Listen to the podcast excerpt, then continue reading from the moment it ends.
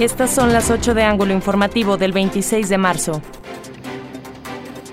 Triple homicidio en el fraccionamiento Guadalupe del municipio de Durango. Ejecutan a mujer Esperanza Morales Solís de 49 años de edad y dos varones, Rodolfo Cabrales Morales de 24 años y Juan Briceño Morales de 30.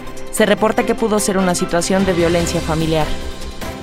Alarmantes los 30 suicidios de jóvenes y niños en la entidad. La pandemia ha creado una crisis en salud mental y este sector de la población no ha sido atendido, señaló Gaby Hernández López.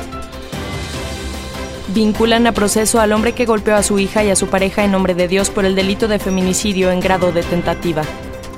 Dejaron 80.000 alumnos de educación básica a la escuela en Durango, informó Rubén Calderón Luján, secretario de Educación del Estado.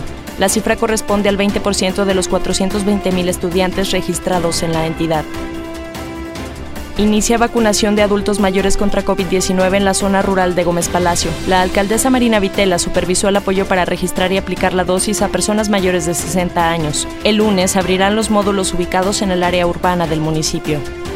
Se mantiene el estado en semáforo amarillo durante Semana Santa. Pide el gobernador José Rosa Puro Torres a la sociedad mantener el cuidado de los protocolos contra el coronavirus durante estas semanas de asueto.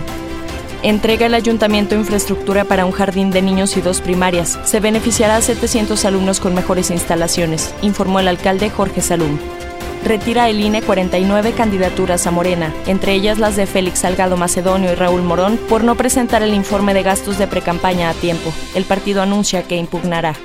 Funerales Hernández presentó